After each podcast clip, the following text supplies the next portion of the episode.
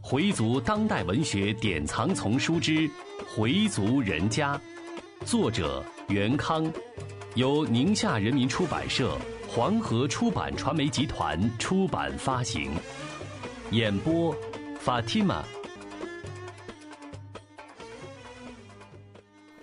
第二十六集：学会的笔记。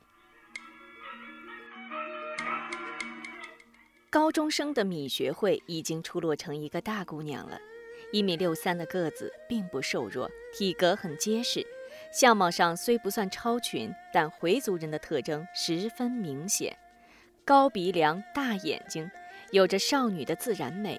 她的脸庞比较像父亲，鼻子、眼睛随母亲。和其他独生子女不同的是，学会在各方面都表现出与众不同的成熟。没有独生子女的娇气，能善解人意、体贴他人，能忍让，善于调节同学之间的矛盾，生活自理方面也比其他同学强。他从小就不讲究衣服的式样，给什么衣服就穿什么衣服。作为母亲，回春秀总觉得自己对不住女儿。那次游坟时，几个孩子一比较，就自己的女儿穿得差。他没有条件让自己的女儿享受更多的幸福。女儿是个非常懂事的孩子，从不跟家长要这要那，除了必须交的费用之外，从来不乱花钱。她也从不追求别的女孩子新潮时髦的时装。满云阿姨给她买的那件连衣裙，她一直穿着，直到个子长高了，实在没法穿了，才把它收起来。她舍不得扔。学会初中三年一直是三好生和学生干部，老师和同学们都很喜欢他。每次开家长会，佩东都很自豪，女儿是他的骄傲，女儿是他的希望，女儿是他生活奋斗的目标。佩东经常跟妻子说：“哎，咱们现在苦点累点将来我们会享福的。”妻子说：“盼着吧。”学会每天的时间安排得很紧张，放学回家就往自己的小屋一扎，不到吃饭时间不出来。他的学习从来没掉下前三名，他比较喜欢文科，理科的成绩也很不错。老师很有自信地说：“米学会考大学是没什么问题的，如果不出现意外，考上一类学校应该是顺理成章的事。”学会的理想学校是北京大学。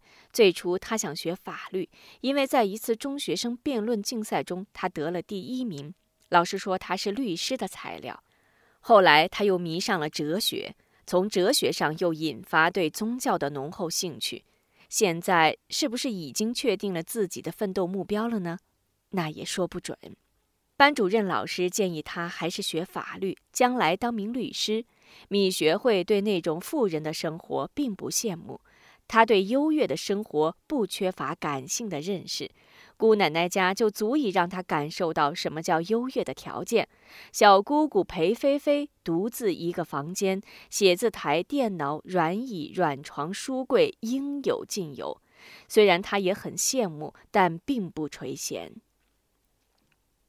小姑姑不经意表露出的小姐派头，使学会多少有些反感。这也是她不大爱去姑奶奶家的一个原因。她有和自己同龄人一样的追求和梦想，比如对名人的崇拜、对新潮的猎奇等等。他憧憬的或许是一个受人尊敬的教师，或许是一个令人仰慕的名人。至于自己将来的目标是什么，至少现在还是比较模糊的。他的同学中，有的家长虽然也是回族，但几乎看不出回族家庭的特点。家里没有任何伊斯兰教的标志，屋门上还贴着一个颠倒了的大福字。父母虽然也都双双下岗，但他们经营了两个小店铺，经济上并不拮据。有了钱就喝酒赌博，夫妻俩各有各的嗜好。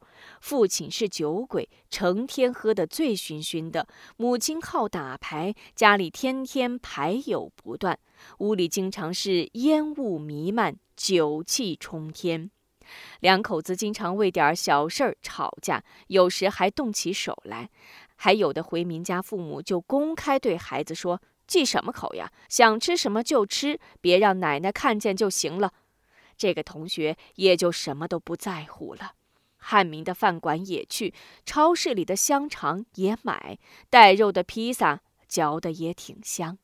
别的同学就说：“看人家米学会，那才是真正的回民。”他很庆幸自己没有生在这样的家庭，自己的父母偶尔也吵架，但绝不带脏字儿。父母没有不良嗜好，他们是中国千千万万个勤劳朴实的劳动者当中的一员。虽然没有受过高等教育，但他们对家庭、对子女有责任感。他们把所有的希望都寄托在孩子身上，他们牺牲了个人的兴趣和快乐，为的是给他创造一个相对安静的学习环境。父母的双双下岗对学会不无打击。虽然他没有别的同学家那么富有，但父母都是靠自己的辛勤劳动生活的，他们就像是连接的非常紧密的两块坚硬的岩石，风吹不动。雨打不透。父母是他最坚实的靠山。家里生活那么紧张，爸爸还是凑了钱给他买了电脑。他一定要加倍努力的学习，将来好回报自己的父母。回报父母，这是学会眼下最实际、最具体的理想。学会有个很好的学习习惯，平时的功课虽然很紧，但他并不像其他同学那样手忙脚乱，他总是把时间安排的有条有理。学会主要的一条经验就是提高单位时间的利用率，学习时就专心学习，绝不走神。别人用两个小时才能完成的事情，他只需一个小时或更短的时间就完成了，所以他总是比别人有更充分的时间。读书也是这样，他阅读的速度非常快，一本四百多页的小说，两三个晚上就能看完。学校老师还让他向同学们介绍过怎样阅读课外读物的经验。学会想考北京大学，那是许多青年学子向往的高等学府。至于想学什么，还不是太明确。对未来，对理想，他一直没有什么明确的目标。和许多高中生一样，他们这些学生心目中并没有一成不变的偶像，影视明星、体育明星都曾是他们狂热的追随者。这些歌坛、体坛或影坛的明星一茬儿又一茬儿地更换着。学会虽然也和大家一起讨论，但并不去当谁谁的追星族。他唯一的兴趣就是看书。他也迷恋过一些作家，他曾对老舍有过浓厚的兴趣。因为从老舍的作品里能了解到老北京许多有意思的故事，有的和爷爷讲的很相似。他不太喜欢王朔对人生的调侃，比较喜欢史铁生的深沉。他不太喜欢琼瑶的小说，但喜欢张爱玲的作品。对社会科学方面的书籍，他也喜欢翻翻看看。有一次，他在书店里翻着一本伊斯兰教方面的书，遇上了一个大学生。那个大学生主动跟他说话，问他在哪所大学读书。学会告诉他自己还在读高二。你是回族吗？是。学会对对方的判断很是奇怪。你怎么知道我是回族？你有回族人的特征，是吗？学会既感到惊奇又感到骄傲。那个女大学生自我介绍。我也是回族，是研究宗教的，正在攻读博士学位。米学会很高兴这次邂逅，就跟他交谈起来。他告诉女大学生自己对宗教也比较感兴趣。女大学生高兴地说：“那好啊，以后我们可以一起探讨呀。”接着就跟他谈了许多关于宗教方面的知识，比如宗教对一个国家的政治、经济、文化、历史、外交的影响，世界上的几大宗教都有什么特点，开始应该先看哪些书籍等等。还告诫他要钻研一门学问，打好基础很重要，要有目的的去学，要有个学习计划。并且还告诉了自己的手机号码学会记住了这个女大学生的名字她叫娜萍家在云南。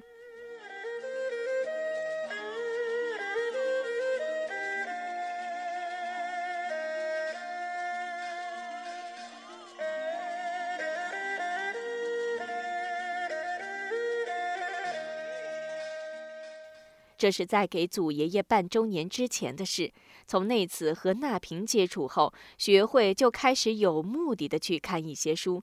在家里给祖爷爷办周年那天，学会又听了薛爷爷的课，那次课对他的影响也很大。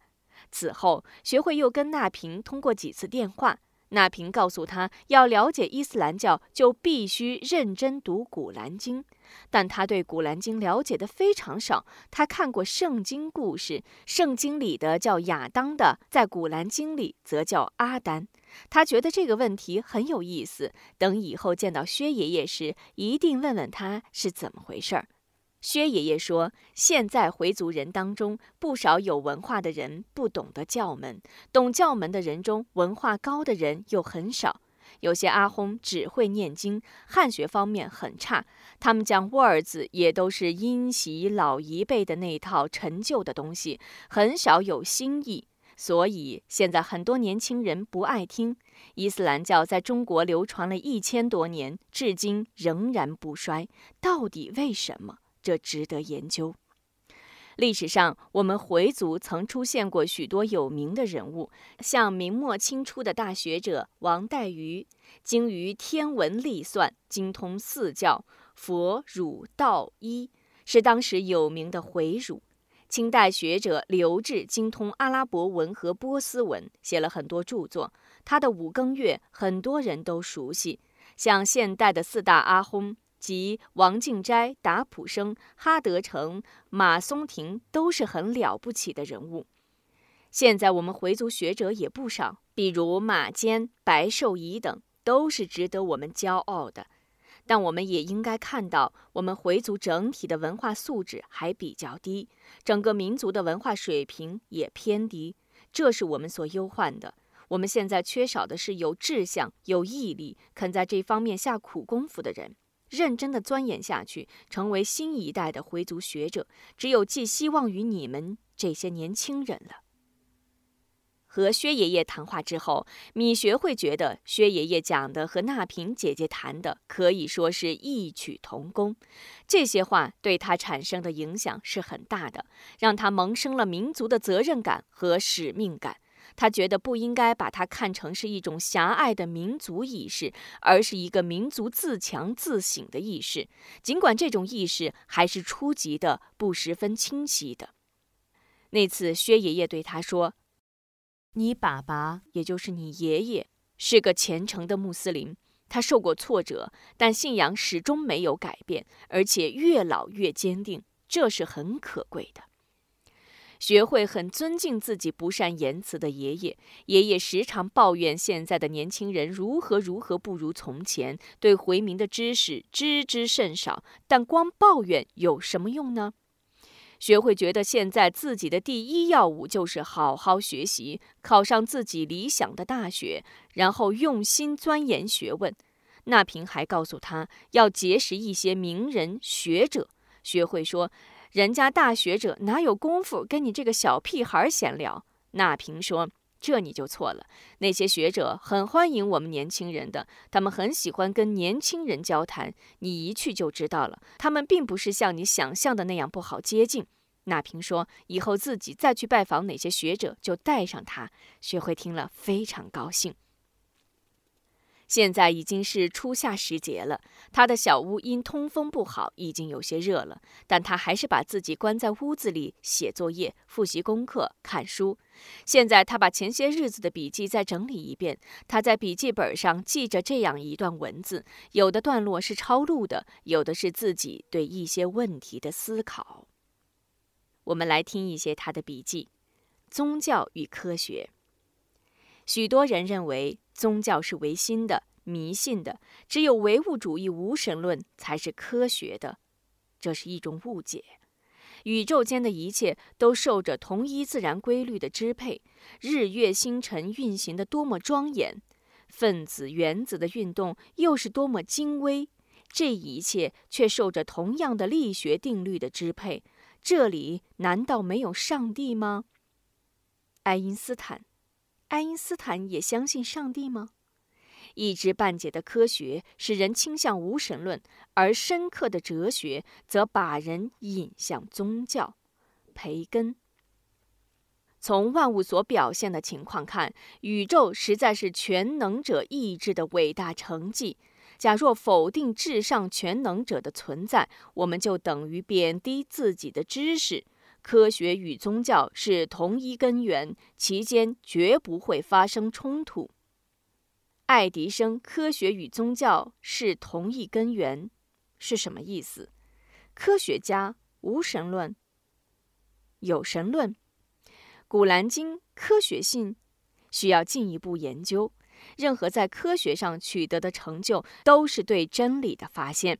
因此，科学上只有发现，没有发明。宇宙是无限的，人们的探索也是无止境的。正确。他的笔记上打了许多问号，很多东西需要进一步去思考。他多么需要一个有高深知识的学者来引导自己呀！他把自己想当个回族学者的想法跟少英姑奶奶说了，姑奶奶非常支持他。学会嘱咐姑奶奶，千万别告诉别人呀。姑奶奶说：“放心吧，保证就咱娘俩知道。”学会，你有这个志向很好。有了自己的奋斗目标，就勇敢地朝前走，努力地去实现这个理想。要实现这个理想，现在就更要加倍努力，争取考上理想的大学。多读书我不反对，但读书要有选择，这方面我帮助不了你。对了，你不是认识一个读博士的女大学生吗？多找找她，让她给你指点指点，扩大自己的知识面。你需要买什么书，就告诉我。现在书都很贵，但我一定满足你。学会从那次在书店认识那平后，通了几次电话。那平把自己的电子邮箱告诉了学会，学会准备给他发个 email，这样比打电话省钱。学会打开电脑，按照那萍给他的电子信箱开始发送。那萍姐姐，你好，我有个想法，想跟你商量一下。他把自己的理想跟那萍姐姐说了，很快。就收到了回音。学会妹来信收到，我非常支持你的想法，你说的很对。现在我们回族群体的整体素质都不太高，在一些回民比较集中的地区，不仅经济处于落后状态，文化水平也很低。我们应该看到我们自身的弱点和不足，只有这样，我们才能前进。但在我们民族中，还有不少与当今时代不相适应的东西。一方面，全球经济一体化后，西方文化的渗透对本民族文化的冲击认识不足，人们对保护自己民族传统文化的重要性认识不足；另一方面，又对新鲜事物缺乏敏感，对其他民族语言文化的轻视乃至排斥，我觉得都属于比较落后的意识。一个民族要发展，就必须注意吸纳其他民族先进的文化。如果我们总是担心被别人同化，那岂不正说明我们自身的脆弱吗？我们应该有勇气反省自己，批判自己。只有这样，我们民族才能发展，才能自立于世界民族之林。我也经常和一些回族朋友谈论这些问题，大家都有一个共同的看法，都觉得我们应该认真地反省自己：为什么我们的祖先古代的阿拉伯人能在中世纪的时候创造了辉煌的阿拉伯文明，在天文、历法、数学、医学等多方面都处于领先的地位，后来为什么又落后了呢？是什么原因造成了今天这个局面？当我们从电视上看到那些面容幼稚可爱的孩子手握着石头和掌握着现代化武器装备的部队进行对垒时，那是一种什么样的感觉？我说不出来，真的。难道我们要永远去褒奖那些用人体炸弹去保卫自己国土而献身的可爱的生命吗？我现在也在思考这些问题，也没有找到症结是什么。